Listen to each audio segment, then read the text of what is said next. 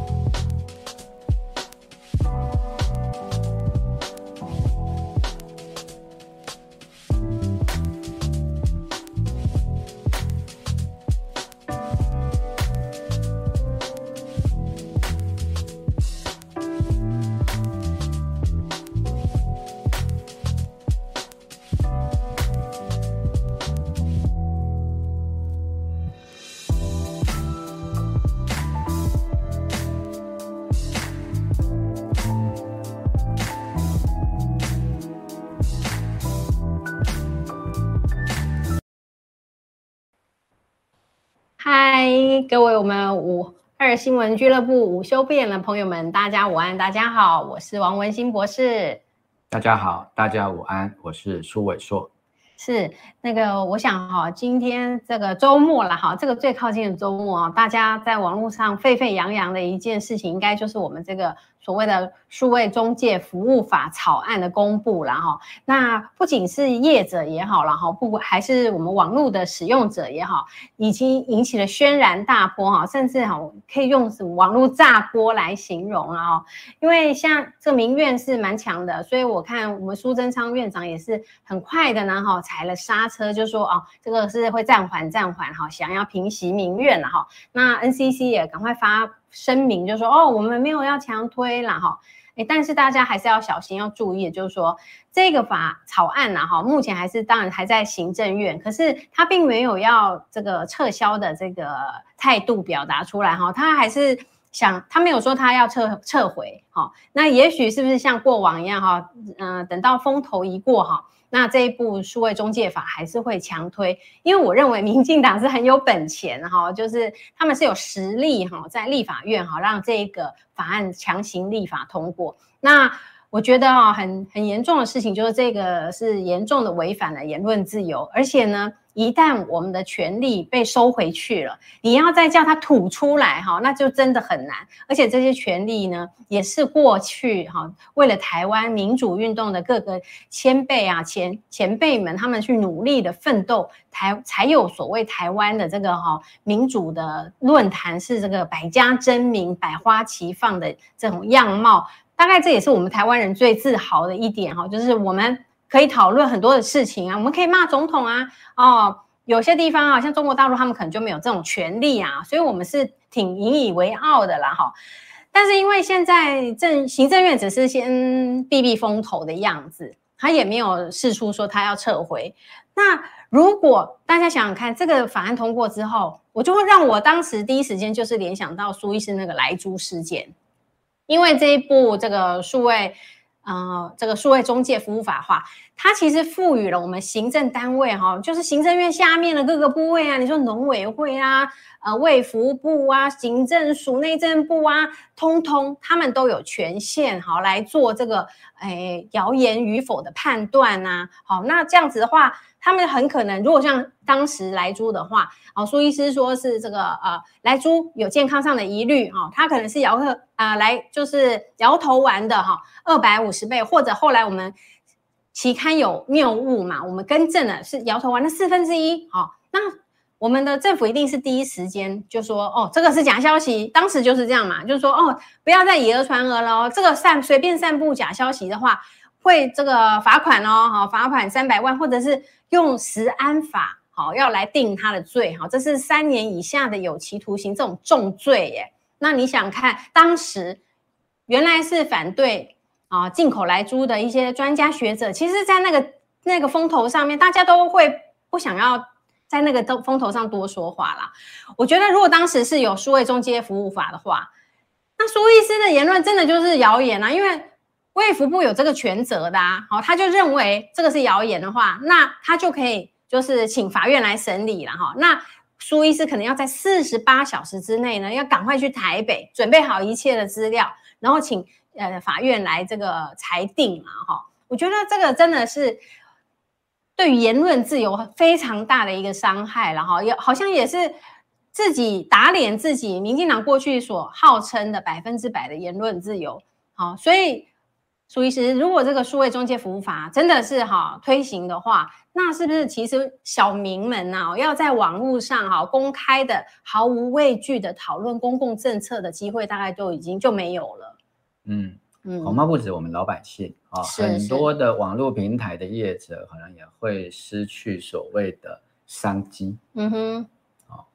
那这一次的这个数位中介服务法，其实不是只有乡民反对，或者是很多的人权律师跟一些这个宪法学者啊，包括很多的这个网络的使用的平台，大家都在反对。嗯，反对的原因就是说，为什么会有所谓的网络的言论自由？我记得大概几十年前，就是这种网际网络刚出来的时候，有一种说法说。终于，我们可以完全的落实民主政治哦。为什么会说网络有机会让我们完全的落实民主的理想？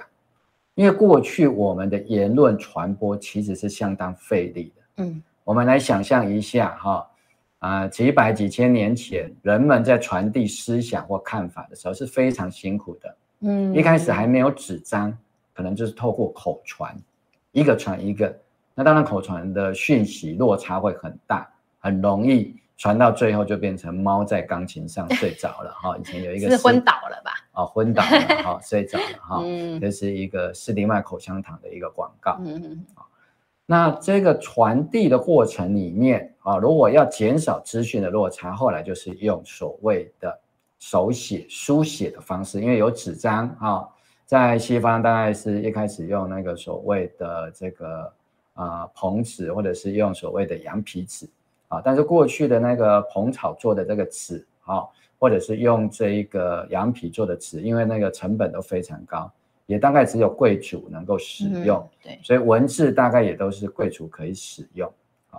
那一直到这个所谓的蔡伦改善了这个造纸术之后，让纸张的这个制造变得比较普及啊，嗯、那么很多的知识才开始传递。我们才有所谓的知识阶层出现。嗯嗯。那到了近代啊，当然这个后来又有印刷术嘛，一开始是要抄写的哦。对。哦，人工手抄哦。后来当然是发明了印刷术之后哦，有所谓的中国文明的这个四大发明嘛，哈，其中一个最重要的就是造纸跟印刷术啊。那造纸跟印刷术两个结合起来，当然就是现代文明的一个非常重要。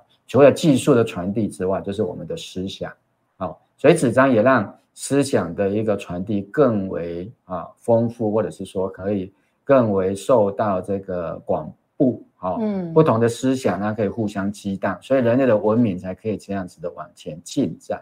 对，那现在啊，网络发明之后，又更更让大家觉得说，哎，我们的讯息流动可以更为充分。好，因为网络的这个讯息传递比你用电视、广播，还有报纸、书籍传播的更快，没错，而且它传输量更大啊！你像这个，我们跟这个王博士背后的这一些书，对不对？如果 变成这个电子档的一个传递，对不对？一本书可能就一一个 PDF 的档案，哦，它可以传递的非常快，所以大家就认为说，过去。我们的民主制度里面只能用一种叫代议士，嗯，啊，就可能我们好像我现在跟王博士是在三民区，啊，我们三民区大概啊当选市议员的票数大概就是一万六、一万七，也就是相当于每一万六到一万七个民众，你才能够选出一个代表人，代表这一万多人，将近两万人的意见。到市议会里面去讨论。对，整个高雄的市议会只有六十六个市议员，这是县市合并之后。但这六十六个人就要代表哇，我们两百七十万人，对，两百七十万以上的人口的意见、嗯、啊？为什么？因为这个你要大家一起开会不容易呀、啊嗯。对，啊，但是网络在啊几十年前出现之后，很多人就认为说，我们可能会兴起一个叫做网络的民主，因为有网络之后，每一个人，甚至比如说以高雄市，嗯，两百七十万人都上网，以现在的网络有没有可能？我觉得应该技术上可以克服啦，实际上是可以克服的。嗯、对，只要现在还有光纤网络哈，或者未来可能有更先进的一个网络系统，大家事实上是可以把很多的议题放在网络上进行讨论的。但是也因为网络的民主，的确政府受到的监督更多了。哦、为什么？因为大家开始要求政府的资讯要上网。嗯哼哼。早期我们要查一个政府的资料，可能要到。啊，政府的机关里面用重重的一个手续才能申请到很不容易的一份文件，嗯，所以政府的官员或政府的机关很容易把他的资讯隐匿起来，对啊，他也不说他隐匿啊，他说啊，我我有啊，放在某处，放在机关里面呢，啊，就像陈时中讲的啊，啊，这些疫苗的部分现在都放在监察院了。云深不知处啦，你也不知道我从哪里找得到这样子。对，所以当然在这个网络兴起之后，其实各国的政府哈都是很头痛的啊。对，因为有一些蛛丝马迹，不小心就上了网，嗯、一上网之后截图，哎，几乎就是全国皆知，甚至是全世界都知道。对，啊，特别有一些骇客更厉害啊，你政府这个加密的一些资料，它还可以把你害出来啊。或者是像这个所谓的维基解密，有没有？美国的非常多的档案啊，因为他们都用电脑档案之后，之前要要像什么零零七啊、Mission Impossible 啊，对不对？跑进去你的这个政府的一些资料库里面去偷，现在不用，现在连上网络之后，骇客可以骇进去，把你的资料啊就把它解密了。那这个解密之后，当然对政府会采取。哎，发生一个很大的压力，就是以前可以秘密的，嗯，不让民众知道的，愚弄百姓的，现在就受到很大的影响。所以后来政府也用了很多的方式，想要去管制网络上面的言论。对，啊，这大概是今天世界各国的一个背景，包括啊，我们现在讨论的民进党执政之后，为什么要去推这个数位中介服务法？啊，而且接下来我会跟。王博士一直来讨论，就是年进党这一次用这样的一个方法，其实它包藏祸心，有非常恶质的部分。嗯，好，我们待会会一一的来分析。是，谢谢我们线上朋友的支持了哈，小美玲，谢谢你。然后还有一位就是童子玲也是有提到，就是说如。嗯，他是说，是美国华，假如是华华盛顿说的啦哈。但是我觉得很重要的就是说，他是说言论自由为什么需要禁止？有可能有三个可能啊，哈，三种解释，就是因为他过去做了坏事，怕被人家知道嘛，哈。那第二个就是说，诶，那他现在正在干坏事，好，也怕别人阻止他了啊。那还有就是他准备要这个干坏事，那这些资讯一旦被揭露，他就做不下去了哈。我觉得的确是非常这个。呃，讲得很清楚，就是说，如果资讯很透明的话，好，我们老百姓都知道的话，其实老百姓有自己的智慧啊，好，我们也不，我们也读过书吧？像台湾这个教育普及十二年国教，你只要把资讯公开透明，民民众很好去下载、去得取他们要得到的资料，好，而不是片面的喂养我们，他们只想让我们知道的资讯，其实老百姓自己都会做出正确的判断。但是我觉得，当然，我们如果真正的主人当家做主。那你想想看，这个仆人他想要上下其手的机会就很难了啊！而且呢，网络的时代因为是非常及时的哈，那这边资讯一发，可能下一秒钟啊，很多人啊，全岛的人都知道了哈，包括像那个日本的防卫省啊，公布了四颗飞弹从台北上空飞过去，那天晚上虽然消息压压压压到晚上了，等到。日本的防卫省，哎，我们以前的年代根本很难想象，说怎么可能知道国外的讯息了哈？但是因为网络数位时代的关系，就让这个讯息变得又快速又透明，而且是即时的。那你要做坏事的人，你以前是有时间这边安插安顿好打点好，那现在不行啊，同一时间大家都知道，而且就有一种那种区块链的概念，你想要圆谎很难，因为过去的数位的记录都留在。就像说林智坚抄袭的这个我们都要一直说，不然你把 Word 档拿出来，好，你 Word 档就知道说它背后有一些讯息，还是会记录是谁创建档案的，谁修改了几点几分的，这种东西就变得你很难造假。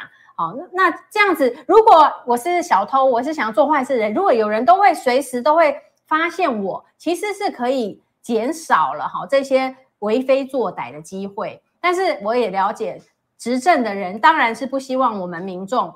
我不希望我的主人懂太多啦，你主人懂太多，你就叫我做东，叫我做西，我就不能做我想做的事情啊，还要很麻烦，还要安抚你们那么多意见啊。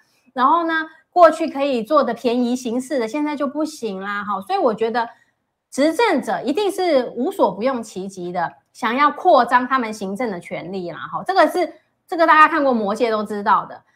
那但是我们小老百姓，网络几乎已经是我们的第二个世界了哈。我们在网络上呢，可以比较呃放心的哈，公开的畅所欲言的想要讨论一些公共政策。那有些人就会觉得说，哎，百分之百言论自由很危险呢哈。你你等一下去乱诽谤别人哦，你就可以随便骂他三字经，你就可以为中共说话什么的。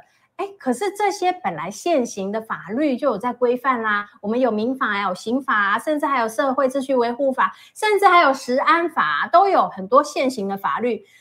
现在我看哦，政府就看到了这个网络炸锅，就说哦，那我们是为了要做这个网络犯罪的防治啦哦。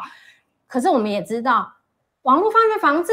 网络世界也不是今天才有的，这个犯罪已经十几多年了哈。尤其网络的诈骗，两三年这两三年都非常的盛行。好，其实现有的一些，我相信啊，警政署哈一定也有针对这种诈骗犯罪的事情，一定也是有法律可以去惩罚这些坏人的。哦，不用等到数位中介法。实施以后才能做，那你如果的意思是这样，那就是表示说你以前都没做咯，你就是要等到这个法实施以后，你才去，你才开始来管理。我觉得这整篇也都是一种谎言呐，哈。大概我觉得这为什么也是网络会炸锅的一个很重要的原因哈。那所以是你怎么看过去民进党？尤其是我们在我们的郑南榕先生，他为了捍卫百分之百的言论自由，哈，失去了生命。我像现在的这个民进党，哪一个不是每个都挂在嘴边的百分之百言论自由？甚至他们在好像二零一三年还是就是那个时候，还说就算是谣言都要保障，这个才是真正的言论自由。那苏医师你怎么看？他们现在说翻脸就翻脸了呢？嗯，当然，其实我觉得其中有一个非常大的影响，当然就是选举。好，嗯，我们要观察或者是判断民进党的一些作为。好，其实你想这些所谓的价值啊，啊，这些道德啊，其实你都很难去预测或判断他的做法。但是如果你用选举哦的胜负来看，你就胜选。对，胜选哈，他们的第一要件啊，或者说他们的目的里面的第一顺位，一定就是胜选，打赢这场防疫的选战，对不对？对，哦，包括防疫也是要考虑选选举的。嗯、哦，那陈时中开记者会，他最大的考虑是什么？就是选举，票多的就赢嘛。对，好、哦，所以他的很多的政策其实通通为的就是这样子的一个考量。好、哦。比如说，在四月六号总统官邸，嗯，为什么那个时候要放弃清零？好、哦，要在大家都没有准备好，政府也没有准备好的情况下，就要叫大家与病毒共存。哦、因为年底选举会来不及造势，哈、哦。对，如果你太晚放，啊、哦，那我们现在，比如说现在是八月份，嗯，哦，可能才在疫情的高峰，可能才在打疫苗啊。对，或者说疫苗。如果按照原来的做法，如果真的你要跟病毒共存，是应该疫苗先打好，对，然后快筛发好，发好啊，然后你这个药也买好嘛，哦，对，抗病毒的药啊也买好，嗯，然后病毒就随着这个边境的渐渐的开放，对，好，那疫情就让它慢慢慢慢的上来，对，好，那在上来的情况底下，当然可能到现在疫情才是第一波高峰而已。那如果现在疫情是第一波的高峰，对不对？可能到十月啊，这个哎，那当然对选举非常不利嘛。对，所以他必须要把这个疫情的高峰往前挪，哦，挪到让他在四五月的时候就高峰过去，六七月降到最低。嗯，哦，目前的情况是这样子。对，现在就稍微暂暂缓，他们赶快要清理战场了哦，现在赶快要去造势的造势，跑场的跑场了。对，好，所以在这个数位或者是叫网络的犯罪的嗯侦防或者是立法方面哦，你想说，哎呦，我们就是要做这个事情啊，哦，那讲的好像很有道理，嗯，好，但是小心不要又被骗。嗯，民进党现在在立法院要通过什么法案不能的？哦，他们就是那个优势啊，对不对？要表决都是赢的呢。哦，呃，前两天被大家很质疑的啊、哦，台中第二选区的立法委员林静怡、哦、是，哦，他就说啊，这个就是为了这个防治这个性犯罪啊、性私密的片被或色情的影片在网络上流传啊，对对，哦，就是要防治诈骗啊，对。请问你是执政党的，现在整个立法院你要立什么法是不行的？对呀，对不对？上次不是有这个牵涉到蔡英文的影像的一种，对不对？AI 给你修改那个 A 片，对不对？不是立刻就修改了法条，可以直接把它拿掉吗？而且要严刑峻法，嗯，有没有？非常快速啊，有什么立法障碍？没有，没有，没有，对不对？如果真的。啊、哦，像民进党这位林静怡啊委员所讲的，这个就是要反诈骗，好，反诈骗利呀，谁敢挡你呀？没有人敢挡你啊，你就直接做怎么做？所以你要反色情、反毒品，没问题。你赶快修法啊！你们现在是立院多数党，对不对？你们不是说国民党跟民众党都有法案在立法院吗？嗯，那为什么让他们法案过不了？对呀、啊，他们提的话，你怎么不让他们通过？为什么不让他们通过？不能做球给他们啊！因为为了留着这个数位哦中介服务法绑在一起，对不对？你要过可以，嗯、我的也要过。哇！民进党要过什么？民进党要一个天罗地网。对，好，把所有的你看他定出来的，嗯，大家有没有看到这几个项目？那个草案，然后对，我们把这个草案啊的这个范围如何的包山包海，稍微跟大家说明一下哦，对不对？这个未来这个法案第五条里面就是包山包海条款，它怎么包进去的？我们念出来给大家听听。吓死人哦！哦，对不对？啊，第一个。提供数位中介服务，除依法律规定且符合下列事项者，政府不得依法限制之。嗯、意思就是说，如果符合下面这些的，嗯，你就可以限制它。嗯、第一个叫做什么？人性尊严的保障。哦，各位，什么叫人性尊严的保障？可能就是辱骂别人，是不是啊？要不要保障蔡英文的人性尊严？要啊。这个彭丕不是去跟 英国伦敦政经学院去申请，要他公布考官的这个姓名吗？对。那英国伦敦政经学院不肯公开的原因是什么？他说会伤害当事人呢。对，就是为了要保障蔡英文的人性尊严啊，对不对？就是第一款嘛。嗯嗯嗯嗯嗯。大家都看不懂，我跟你们解释白话文。第一条就是为了保障蔡英文的论文不能再被人家追究了啦，哈，因为要保障他的人性尊严，因为揭发他就没尊严了，对不对？你看第二个才是国家安全哦，你有没有看到？哦、人性尊严的保障提到国家安全之上，嗯，从伦理道德来讲，我可以接受，可是从实务上，这是什么意思？嗯、是谁的人性尊严会被保障？应该是有权有钱的，当然是最大权力者。第一个受到最大的保障，当然就是我们总统啦。对，好，大家都看不懂这个排列顺序，我讲给大家，你就会比较了解。解密一下。好，第一个人性尊严之保障。哦，那什么叫人性尊严之保障？谁来负责解释？哦，读过法律的人就知道嘛，立法的解释。哦，有几种解释，第一个叫做立法者的解释，对，哦，就是后面这个部分，啊，这立法理由的部分，嗯，但是真正常常在解释法令的是谁？法官啊，行政机关是最多的，行政机关先解释，对，法官当然是最后权威性的解释，可是你等到法官解释，那都不晓民国几年了啦，对不对？说不定胡子都白了呢，对，都陈时中一百岁了，嗯，三十年后了啦，啊。然后再来看，所以人性尊严保障的这个部分，包山包海，其实他要怎么限制都可以。只要他觉得被受到后面写的其实都是废话了，我认为是这样子。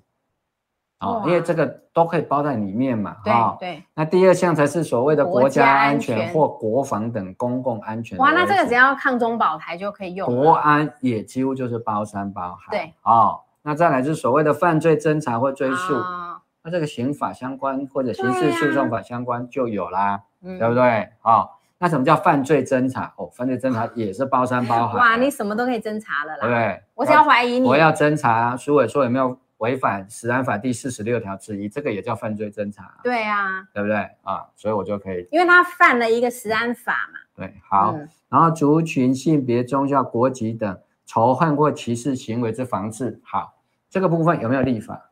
如果你有，有吧？如果你有立法，台湾就没有反歧视法啊。现在还没有，是不是？它当然在有一些个别的法令里面啊、嗯、有禁止，比如说在精神卫生法里面，嗯，是有规定不可以歧视精神疾病的患者。对，啊，再比如说所谓的这个后天免疫呀、啊，或者是身心障碍啊，个个别的法令里面当然都有一些规定不得歧视的部分，嗯、但是都没有落实啊。所以不是没有法律的问题，而是没有去执行，没有去落实的问题。没有落实的问题呀，啊，那怎么？而上法、啊、这个也是有，本来就有法律嘛。对，公共健康之维护，哇，这个又是八三八二了。什么叫公共健康之维护？嗯，对不对？不能随便讲来猪有毒啊？为什么？为了要维护公共健康，好、哦，还有消费者或投资人权益之保护等等的。所以你就可以看到这个法令哈，真的是包山包海。大家最不能接受的就是它的包山包海。嗯，没错。更重要，当然很多人都已经提过的，嗯。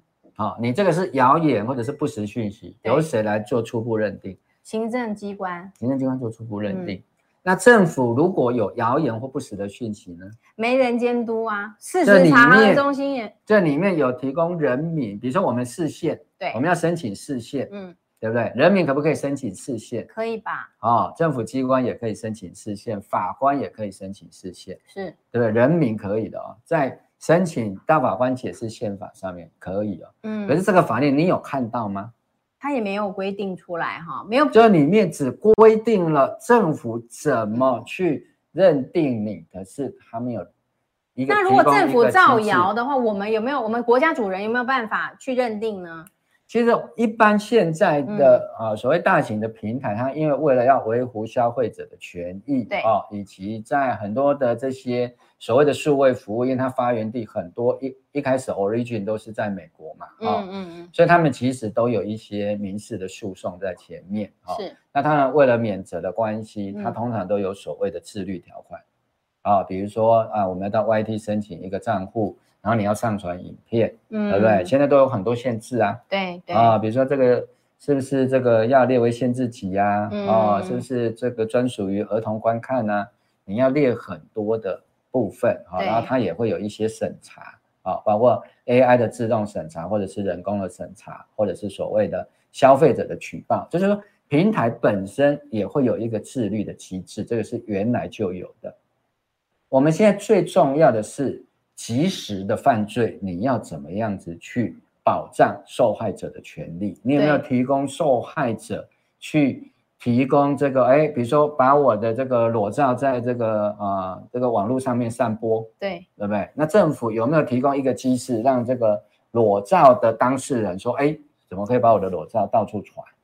我觉得这个都非常明显、显而易见的嘛，就是说你你可以去散布儿童或任何人的裸照吗？这个马上就可以做的事情啊，不需要再等这个法耶。你你现在网络上看到任何人在散播什么尸体照啊，哈，或者是说裸照，这个马上就可以，应该就要下架，这个都可以立即作为的事情嘛。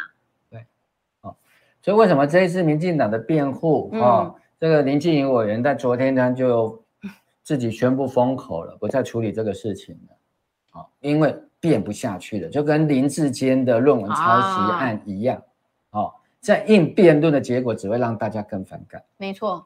对其实现在最重要的是什么？包括国民党、包括民众党都有针对啊、哦、一些性私密的一些影片啊、哦，包括曾经我们的啊、哦、一位女性的立法委员啊、哦、也受害。如果她把这些私密照上传的话，啊、哦，那当然我们也知道啊、哦、之前的港星之间发生的这些事情，嗯，这些该不该去立法让受害人哈、哦、有办法在最短的时间之内甚至去申请一个法院裁定的一个临时的执行命令，来把这些不堪的啊，会造成啊这个个人的名誉或尊严受损的照片，先暂时性的隐蔽或限制他的流传，该不该？我觉得应该啊。对呀，这马上可以做的。对啊，也许现在的法令里面本来就有这样的机制了，平台业者也会去控管，因为他总是不希望说到时候他。作为这个被告的对象，麻烦啊，嗯，所以这一部法令里面包括原来帮政府执政党辩护的非常多的，嗯，我们认为他是侧翼也好，嗯，或者他是所谓的亲政府或亲绿的粉砖也好，嗯，这次都看不下去了，嗯，你包括像作家苦苓，嗯嗯，对不对？名律师，对，啊，吕秋远，对对，都看不下去了。吕秋远直接讲这里面。啊，刚刚我们提到的，嗯，啊，这个法条里面的第十八、十九、二十条，啊，很可能都有违宪的问题。嗯哼，啊，虽然宪法现在已经被民进党弄得哈，没什么价值的感觉。对，嗯，啊，但是这一次为什么啊，苏贞昌被迫出来踩刹车？是他良心发现吗？哦、oh,，no，当然是选举考量啊，民调嘛，对，选举考量他们去测到了嘛，对，因为从林智坚的论文案之后，嗯，民进党的信任度已经大幅滑落，对，连蔡英文的。信任度跟支持度都大幅的下降。对，尤其甚至在这个抗中保台，就是说那个中共的飞弹来做军演的时候，照理讲，一般而言啦，就是一个国家如果遭受有外患的时候，通常内部的这个首这个总统啊，他声望都会上升。可是这一次就是由游盈隆教授的这个台湾民意基金会发现了这个异象哦，就是非常奇怪。照理讲，中共在试射飞弹，那蔡英文声望是要上升的，哎，以往都是这样，就是总统的声望就大涨。一般的国家都是这样，一般国家都是这样，就像包括泽连斯基也是啊。外来的威胁的时候，我们当然就是会希望内部团结，同仇敌忾嘛。对，所以这个领袖的声望哦，再怎么不好都会上升。对，就没想到竟然会是下降，蔡英文的声望是下降的，所以我是觉得说，民进党是不是？也现在也是非常的，游一龙就直接讲了，辣台妹变胆小鬼啊，对了，被看破手脚了啦。哦，这一次的阴影的方式啊，嗯、当然我们也知道说，这一次其实台湾当然夹在这个两强中间，很为难呐、啊哦，有他的为难。问题是以前是你蔡英文的这些网军啊、哦，到处欺负人家，对对不对？讲到林志颖，大家应该都不会忘记，哇，真的。哦他在这个德国二零啊二零一六的这个总统大选的时候、嗯、啊，担任这个竞选总部的国际事务部的主任。是啊，他接受德国之声的访问之后声名大噪。哦、啊，然后后来立刻辞去这个国际部事务国际事务部主任的职位，就是这样。哦、啊，嘴很厉害啊，嗯嗯。哦。说这个如果主张统一就是叛国啊，嗯嗯嗯嗯，那一方面啊，蔡英文在竞选总统的时候的口号就是说，不会在他当总统的一天，没错，不会有任何一个人因为他的认同而必须道歉。对，啊，他当然指涉的是周子瑜嘛，嗯嗯嗯，啊，国家认同啦，对，那因为这样的关系，当然让啊。台湾很受伤哦，所以他哦很会运用这样的一个集体情绪。嗯哼哼。可是问题是，他有没有真正的去落实这样的一个价值？嗯。所以现在的问题在于说，没有人要为网络上的犯罪辩护。百分之百的言论自由，不是说你可以任意的讲、任意的说。对。而是你要为你所说的负起。百分之百的责任，这就是言论自由。但是不会有人事先审查你，嗯，没错，哦，或者阻止你讲，啊，除非你已经造成一个明显而立即的危害，嗯嗯，啊，比如说你代替这个恐怖分子来恐吓大家，嗯，哦，说蔡英文如果没有下台，哦，我们这个恐怖组织马上就要发一颗飞弹来打总统府，这一种啊，替恐怖分子传话，嗯。啊，像。过去的这个劫机犯常常也会提出这个要求哦，说来我要看你谈判，但是第一个你必须把所有的公立电视台哈，现在立刻直播我的声音或我的影像。有啊有啊。哦，像这一种的电影，大家看很多了吧？哦，我们要防止的是这一类的，对，哦，他利用现代的媒体，包括网络媒体的一个立即而大量的讯息，啊，去造成一种集体的立即的，好明显的伤害。我们要去避免的是这一类，啊，这一类你台湾要定一个所谓的反恐怖主义法也可以啊，你可以把这里面啊去禁止这个网络。散播或者是鼓动啊，或者是协助恐怖主义啊、种族仇恨啊这样的一个呃言论啊，或者是图片啊，或者是影像的传递，这谁反对？没有人反对啊，赞同啊！你赶快立啊，对，你赶快做，对，刻不容缓。你现在在立法院，你爱立什么法就你就立呀，你对不对？现在已经是全面执政，也没有人挡得了。你何时要我们吃，你就要给我们开放啊。我们谁阻止得了你们？你们真的要立法，下一秒就可以做了，不用再等到明天，也不用再指责什么过去的国民党了。你们现在就是完全的执政者了，你们可以做的，不用等到立什么数位中介法，然后再来防止犯罪。你不是等于自白说你以前都是没作为吗？对，好，而且大家可能啊，应该是说他们可能会辩解说，哎、嗯。那前面已经开了两次公听会了，大家反弹也没那么大，为什么这这次要开第三次公听会，大家突然反弹那么大？那当然了，如果到了立法院就来不及了吧？其实哈、哦，真正的原因在于啊，最近有人讲，哦、就是哈、哦，每一个人的感知功能都会随着权力变大之后而变差。哦，就是权力越高的人哈、哦。越感受不到大家对他的讨厌跟愤怒，哎，就像国王新一这样，对不对？就他他国王都觉得，嗯，自我形象很良好，很棒。地位很低、权力很小的人，很容易就会感受到别人的眼神对他的轻视，对对，不屑，对，愤怒。为什么？他要好好的保护自己，不要让别人讨厌。对。可是当权力很大的时候呢，这种感知能力就会慢慢、慢、慢慢下降。哦。对，这个人家是在评论蔡英文最近的一连串的措施，包括民进党党内非常忧心，因为他们很怕民进党会在这一次被蔡英文给玩完了。包括现在的桃园市长的选战，是大家一直在看哈，因为这个礼拜过后，下个礼拜开始就是登记了。哦哦，对对对对，哦，一个礼拜的登记，大家都在看谁啊？看郑宝清 要不要脱党参选啊？哈，对，就直接去登记，啊，登记下去，大概郑文灿就，就拜拜了啦。嗯，好，那为什么郑宝清会有这样的一个条件跟机会？不就是你民进党中央这一次没收了初选自己提名之后，对，到目前为止，嗯，林志坚也好。没有人认错耶，这个不是郑文灿啊，是那个叫做郑运鹏啊，对，力挺，还是坚持，对不对？他是委屈的啦，哎，他是清白的，总统也说对啊，林志坚是清白的，他没有抄袭，他是要叫他还有一些人另辟战场，赶快去为自己争权利嘞。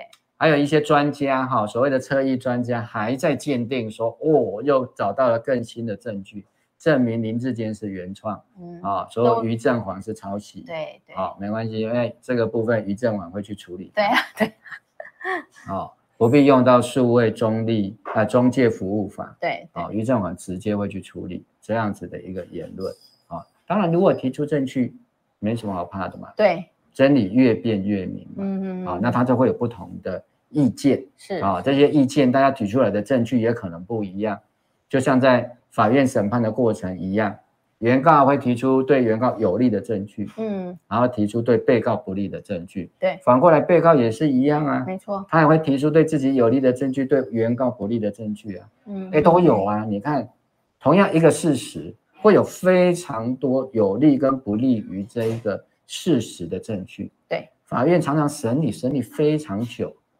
你像我在这个。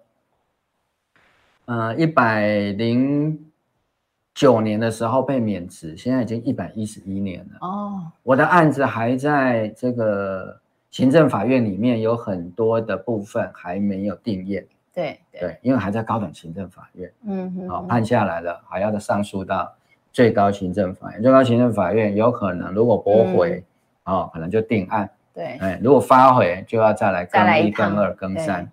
嗯，就是这个常常只是为了一个事实的认定，在法院就要花这么多的时间，而这一部数位中介服务法还可以申请一个紧急的限制令，对，法院必须在四十八小时之内先去裁定，它到底是不是谣言。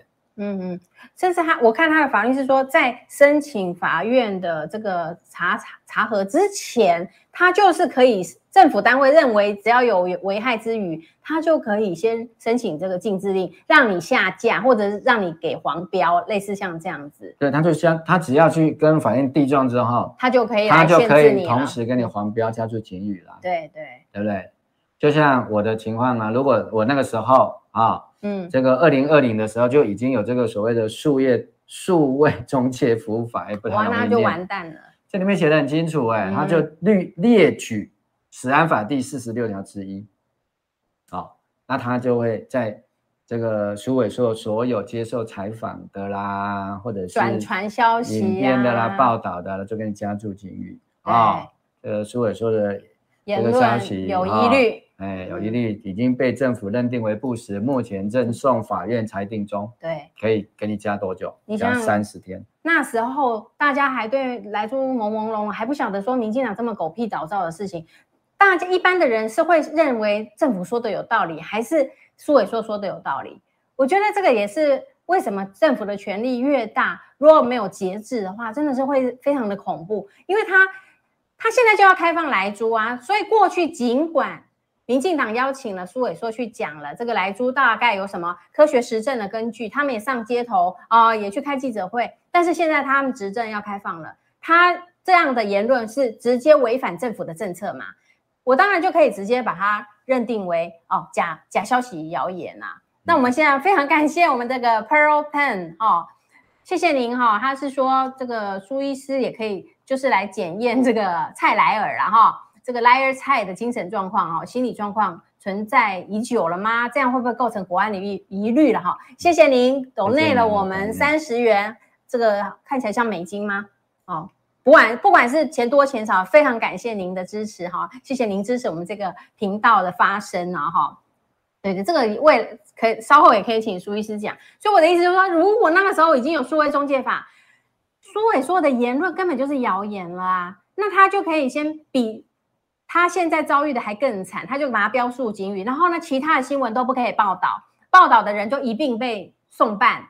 哦，对，那时候他可以连发三件，第一个到警察局去告发我违反食安法，嗯，哦，造谣。对，第二个呢，就去跟法院申请一个禁制令。嗯，第三个就加注警语，嗯嗯嗯，对，就三箭齐发。对，禁制令的话，你你连传的人，他也严重的情节，他可以叫你下架。对，如果法院核准，对，这个资讯就完全被删除。对，然后你也不能接收。然后两年后，法院说不起。哎，对不起，搞错了，是有毒的。你的言论早就被消失掉了。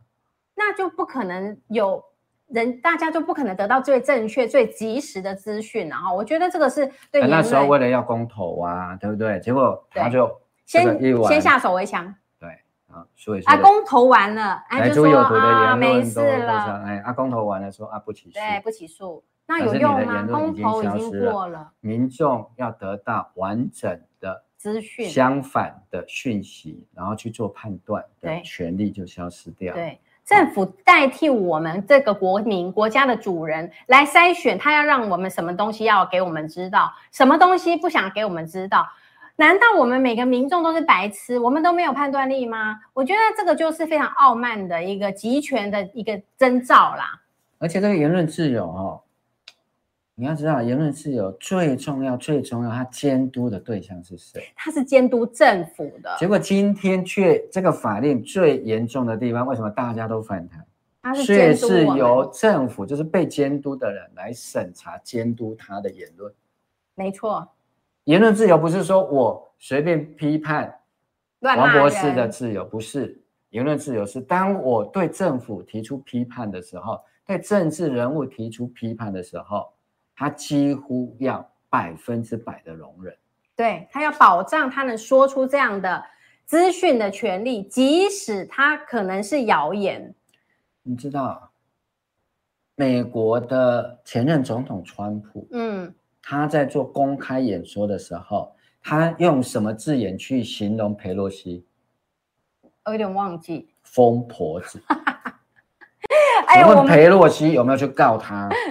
应该没有啦。告得成吗？告不成。对，因为这是一个政治的，因为裴洛西是政治人物，对，而且这是川普他的一个评价。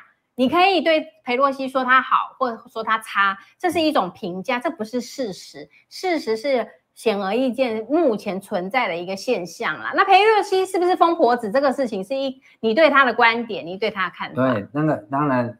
他一定会解释说：“对啊，这就是我对你的政治评价。嗯、当你主张他是政治评价的时候，法院基本上面就没有办法。这就是言论自由的保障。这是言论自由，但大家就觉得说啊，言论自由保障到这样啊。嗯，对。但是只有对政治人物吧？对，因为裴洛西是第三号人物啊，全美总统、副总统，接下来就是众议院的议长嘛。对。总统如果被干掉，就副总统继位；副总统又被干掉，就换佩洛西上场。对对对。所以他的权力非常大。因此，他对于批判他的言论的容忍度，也要跟他的权力一样的大，这样才平衡。那个容忍度要大，这个是一个所谓的啊，我们讲这个是权力制衡的一个设计。对，你的油门有多强，你的刹车就要多强。没错啊，这样才能够保障安全。这个就是言论自由最重要的一个部分。结果现在我们说这个政府是人民的公仆，嗯、我们才是国家的主人，这个叫做民主政治嘛。嗯，人民是主人的政治才叫民主政治啊。嗯，好，结果现在批判政府的言论可以让政府来审查，还把你移送法办，在移送法办之前还给你贴黄标。对，就是这个法令让大家炸锅的原因啊。对，对不对？你要现在我们是权力大的人啊。对啊，好你。权力越大的人，你节制他的力量，节制他的方法就要越多越大越好。没错，没错。好，而且我们现在从年轻人来讲，好，年轻人现在对现实有非常多的不满，很多的地方就是在这个脸书上啦，啊，在这个各种的社群媒体呀，哈，嗯，脸书听说年轻人已经不太玩了，就像我们这种 LKK 的在 玩，对不对？他们有更新的这些社群媒体呀，是，或传个 TikTok 啊，或者是到 YT 上面，对不对？啊，录一段这个讽刺政府的嗯言语啊，对不对？嗯、我们也也有很多梗图啊，对说什么批评朝廷的要杀头、啊，是要杀头啦。对呀、啊，哎，现在政府真的来杀头了啊，就是杀你的言论，直接把你的言论给砍头。我们现在真的已经变朝廷了，是不是？那个我们选出来总统，他们是当今圣上了。不过接下来我我想就是稍微这个讲一下我们接下来要怎么办的问题。好好好，接下来要怎么办的问题。嗯、当然，刚刚王博士讲到一个很重要的重点，要提醒大家啊、哦，其实民进党苏贞昌也好啊、哦，这些政治人物以及为什么林静怡哈昨天宣布暂时闭嘴了，还是闭嘴之后他又丢一句话，那、啊、你们那些要整理这个网络乱象的哈，你们自己努力吧。意思是什么？哦，我的解读是这样。对，他这是放话，我的解读是什么？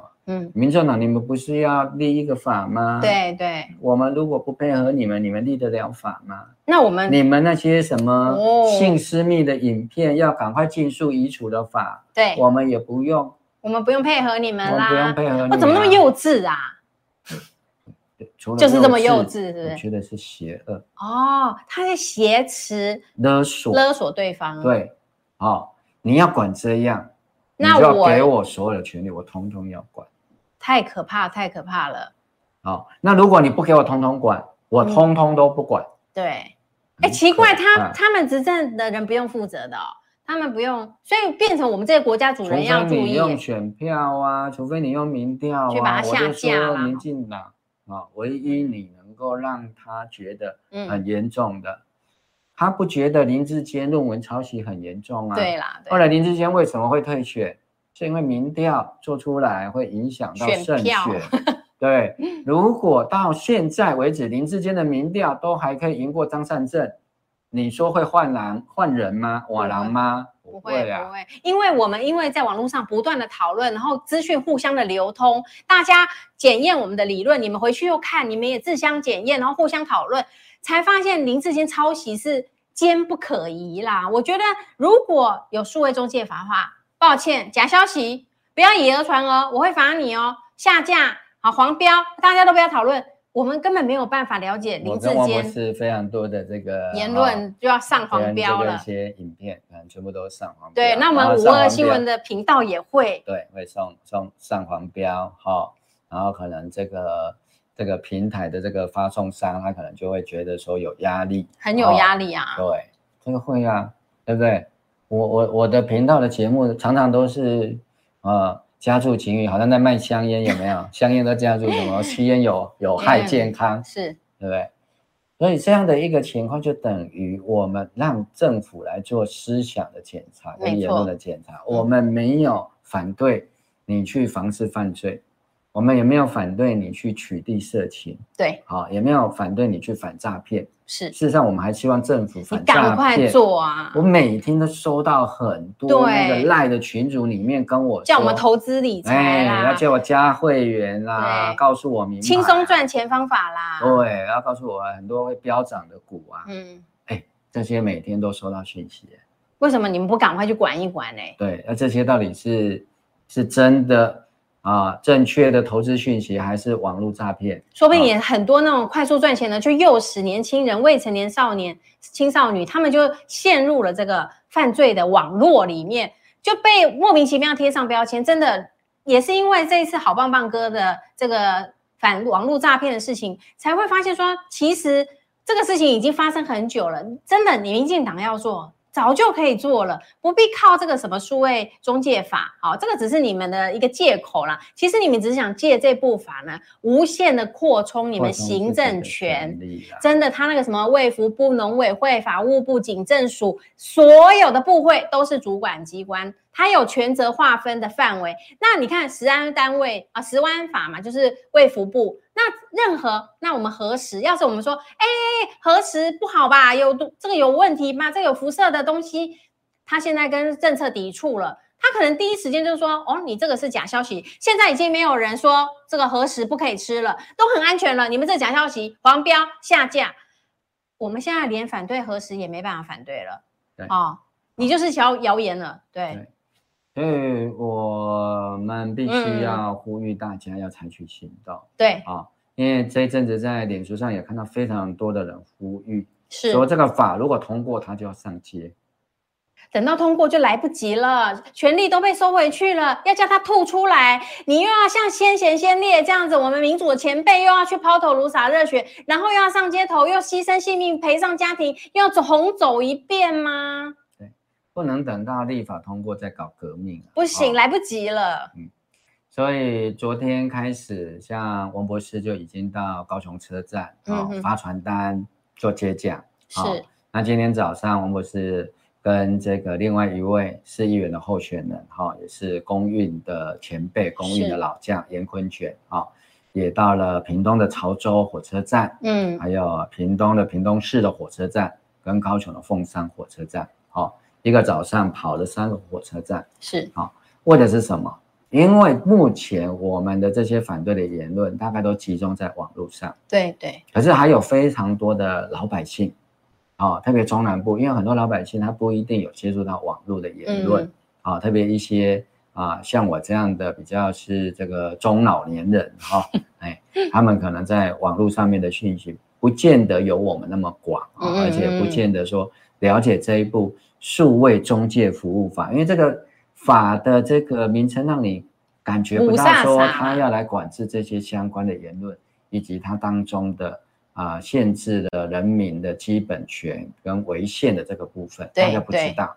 好、哦，你要制止民进党继续推下去，他现在只是暂缓，暂缓的意思是什么？避避风头而已，风头过了，他就强渡关山啦。一一二六投完票，隔天他马上就会再开动。就像当年八二八，嗯，蔡英文就在进那个总统府召开记者会，说他要进口来猪就要进了，然后年底再叫立委背书啊。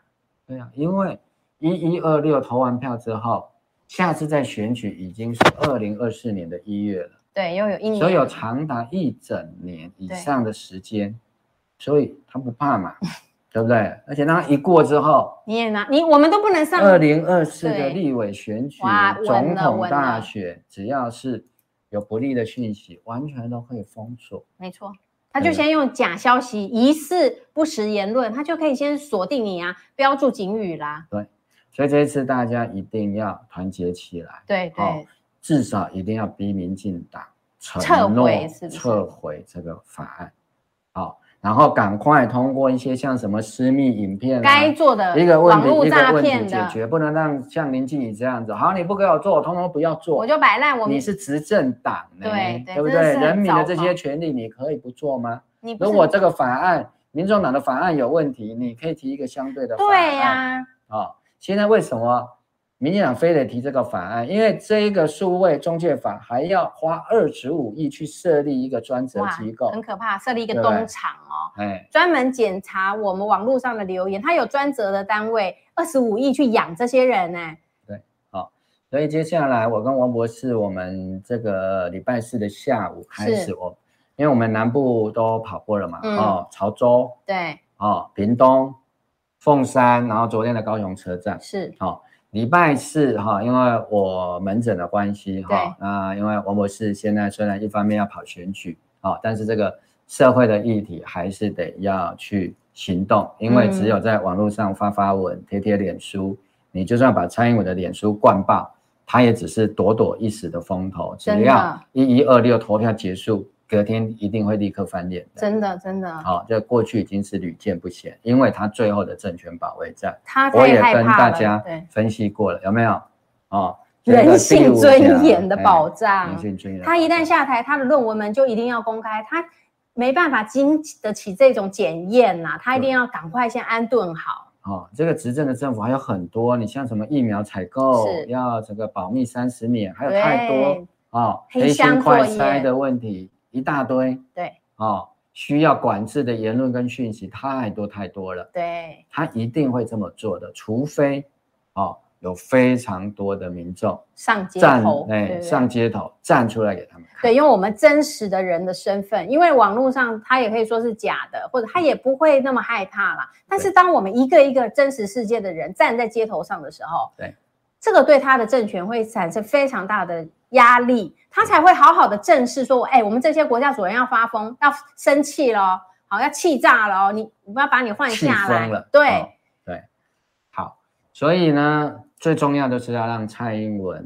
啊、哦，在总统府里面的这位蔡总统感受到人民的愤怒。没错。哦所以王博士现在的行程，我们就先预告哈，因为什么时候被屏蔽掉不知道哈。对，我们现在他最后 的应该是没有那么快啦。哈，但是我们是觉得我们必须要有一定的压力，大家的行动哈。所以刚刚讲的礼拜四下午我们会开始北上哈，王博士跟我哈啊，我们会在这个广招一些这个志同道合、对不分党派啦，对言论自由的朋友们，当然大家都。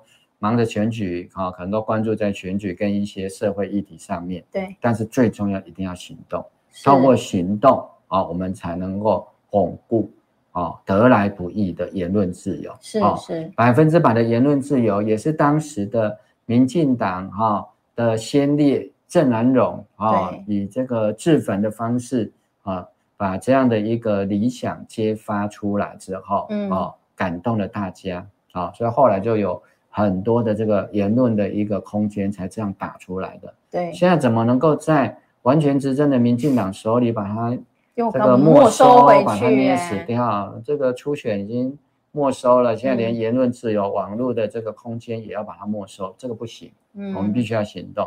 对对。所以礼拜四的下午哈，我跟王博士我们会北上，一站一站的去发传单，是。一站一站的去做宣导。嗯，好。接下来，好，礼拜天一早，嗯哼，好，我们就会从礼拜四走过的地方，好，看看礼拜四能不能走到彰化或者是台中，是，好，那礼拜四如果走到彰化或台中的话，礼拜一一早我们就会从彰化或台中出发，嗯，啊，礼拜日，对不起，哈，礼拜日的话，我们就会从彰化或台中开始出发，也是一样，一站一站，每个火车站我们就下来听宣讲个三十分钟左右，我们就会搭火车再到下一站，我们是希望由南到北。唤醒大家，这个事情没有办法在键盘上继续等了。好，现在不赶快站出来，展现我们人民主人的力量的话，等到他们风头一过，夯不隆咚偷偷给你偷过，他们以立院的优势，我们真的是挡不住。那时候已经被他吃进去的权利，他不会吐出来了。对，因为网络上他可以利用演算法，把你屏蔽掉，利用流量，利用抓一些新的这个议题，把你洗掉。对对。哦，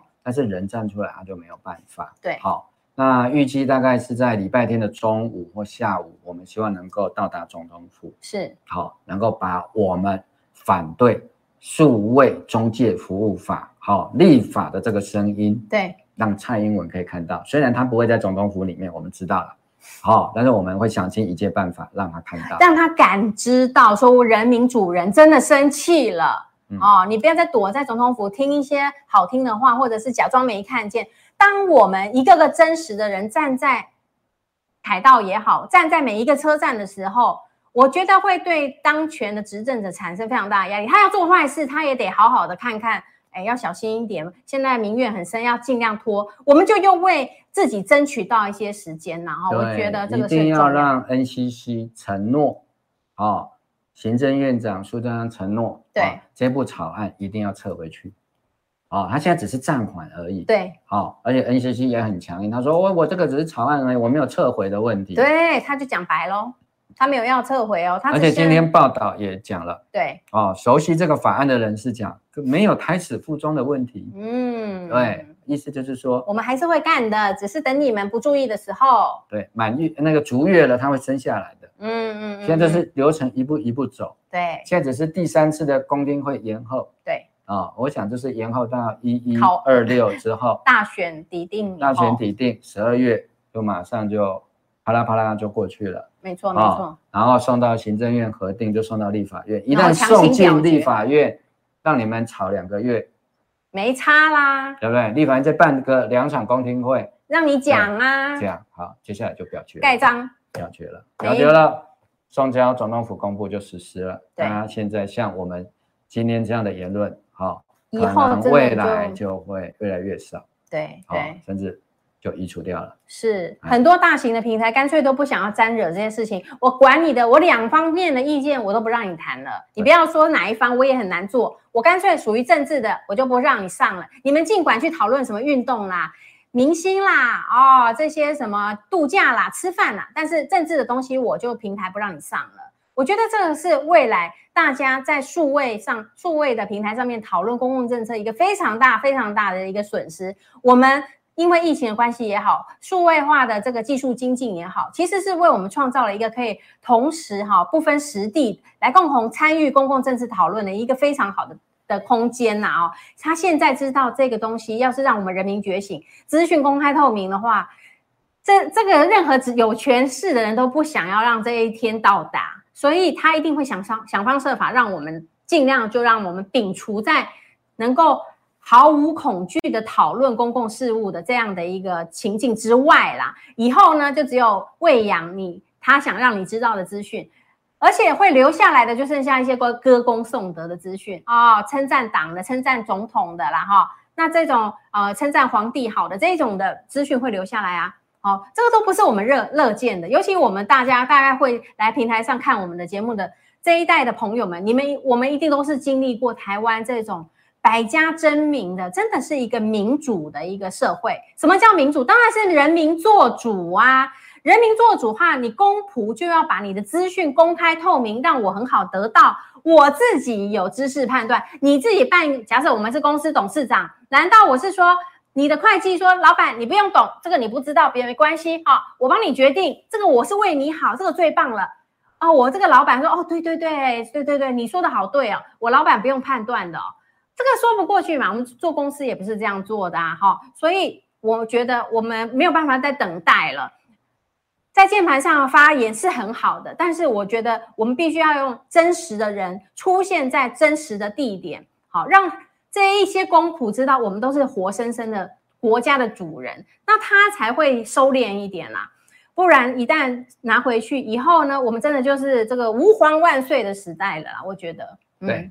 那刚刚哎，我们的网友报名非常踊跃啊，是哦，哎，台南、桃园跟双北哈都有这个朋友说哦，到时候一定会到场哈、哦。对，没有错，这个事实上哈、哦，捍卫言论自由，特别是在网络平台上，因为现在这个疫情这么严重，对，哦，其实大家现在要聚众什么都非常困难啊、哦。政府现在也抓紧我们这一点啊、哦，他说你也现在也不敢出来聚众啊。对，等到你太出来，他会说哦，疫情紧越紧张了哦。啊，你现在只能在网络上有言论，我再把你的网络言论一捏下去啊的。啊，大家就变成顺民乖乖的，反正你不晓得这些资讯，你就不会这个，你就不烦恼嘛，哎，就不知道说政府做的这些问题，你就不会去批评他，对他不满，然后他选举就可以啊，这个非常的顺利啊。是，那问题是民主的政治啊，必须要让人民知道所有的必要的讯息，这也就是政府的资讯公开。啊，那现在一样一样把你锁成机密啊，啊，这个保存啊，封存三十年啊，对不对？我们唯一的办法就是利用在这种网络上面，大家哈不用出门，比较快就能够收到资讯的方式，好，所以这一次我们会在礼拜天中午左右，哈，详细的部分会公告在脸书上面，对，那个王博士的粉砖上面跟我的粉砖上面，我们都会公布。相关的行程啊、哦，那如果有一些这个民众或者是我们这个政治呃人物参选人哈啊要来这个参与的哈，我们知道信息也会不断的 update 给大家好，就是希望大家透过集体的行动啊，让执政的民进党政府好回到自己的党纲上面，好，民进党党纲上面是有写的关于言论自由好，大家可以去翻一翻好。嗯我们国家的宪法保障的言论自由，不管你哪一个党执政，都是要保障。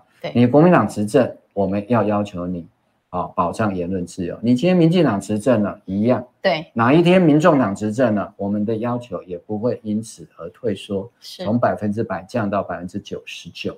好，我们就是一定要要求是百分之百的言论自由。对，自由不是不负责任，没错，自由只是。保障大家表达的权利，嗯，好，但是你要为自己的言论来负相关的法律跟道德上面的责任，这个是不会有问题的。对，但是不应该由政府哦来做这样的一个裁判者，甚至给你贴黄标，哈，给你移送法办，啊，甚至让大家变成所谓的寒蝉效应，是哦，那。被监督的人，结果回来监督我们监督他的言论，对，好，那这样整个民主政治的基础就会完全崩溃，台湾会走向威权，甚至走向极权，最后就变成一个纳粹国家，这个是我们不能够忍受的。是，那我们也有网友哈，那个青丘雾，他是说他有没有这个 A 四传单电子档，他可以自己影印啊，帮忙散发在邻居的信箱了哈。那我们的网站上哦，脸书上面也有，呃，我们目前就是啊，在每个街头啊，应该就是说火车站前的宣讲的一个简单的传单。好，那我们这个青丘雾也可以去我的粉砖或者是苏伊士粉砖上看。那个是不是符合您的需要哈？也可以直接取用。我们会再把它转到那个 PDF 版，好，好，对对，比较好印。做一个那种 Google 的那个表单，可以那个下载列印的部分，好，再提供大家。对，那或者说大家也可以仿照那样的一个传单的内容自行印发。没错。好，好。对，那我们的这个时间大家都会是以火车的时间来做一个标准，会事前的提供给大家。邀请慎重的邀请大家一起来哈，这一个不是只有为我们自己，这是为了台湾的前途诶。如果台湾人已经没有了这些所谓的言论自由，那我们怎么好意思说我们是一个民主自由的国家？我真的不晓得我们哪里民主，哪里有自由了啦？没有言论的自由。当我们的政府偷偷的把我们卖掉的时候，我们会不知道。最近泽伦斯基有一个大新闻，有没有？好，他被披露说。嗯他其实早就知道俄罗斯要进攻的消息，可是他担心什么？他担心经济。对啊，他的说法说担心经济了，对，因为一天会损失七十亿美金。是，好，其实很多人批评说他其实是怕大家跑掉，因为大家避难去就跑掉了啊，他就不能抗。因为一旦开战的时候，对，泽连斯基下的第一道命令是所有的男人都不准出境，要留下来打仗。对，就是这样子啊，好。那我们的言论自由不是要去刺探国防的机密，是要去监督这个政府。对，好，是不是该把人民应该知道的讯息让我们知道，嗯，不然他就可以有弊案呢、啊。对，他的论文就把你封存了、啊，嗯嗯嗯，抄袭就跟你讲说、啊、没问题呀、啊，对不对、呃？球场可能都是别人的错啊，都是球团的错呢，嗯，你就没有办法拿到资料了。好，大家也没办法讨论。我们也是透过一直的讨论，你贡献一点，我贡献一点智慧，哎，慢慢拼凑出这个整个的样貌。但是国家他们是拥有权力的人，他们知道，他们都比我们知道更完整的资讯。原则上是他的权限要被尽量的限缩，而我们这些没有权利的人的保障，就是在言论自由的保障啦。嗯，好，好，好，那我想最重要的就是行动，对。哦如果连苦苓，如果连李秋远都已经看不下去了，对对不对？高嘉瑜都说 over my dead body 了，我们不要等到变 dead body 的时候再让它 over 过去啊、嗯嗯哦！今天我们还活着的时候，我们就采取行动啊！哦、是，未来希望在各火车站啊、哦，或者是在总统府前面啊、哦，都能够看到啊，大家一起来反映，我们没有要暴动。对对，我是和平理性的。我们要让蔡英文听到人民的声音。没错，我们每一个真真实实国家主人的声音。哦，是。是好的，那今天的直播就在这边先告一段落了哈。那也希望大家共同的关注，让更多的人知道哈，不是等到立法了再去行动会来不及的。好，我们现在就要行动了。那接下来祝福各位这一周呢，呃，都所有的这个心想事成了哈，平安喜乐。那我们今天的节目就在这边告一段落了，谢谢大家的收看，别忘了按赞、分享、开启小铃铛，还要加入我们的会员哦，赶快。把握，好好爱护我们这个优质的频道。好，谢谢大家，拜拜喽，拜拜，拜拜。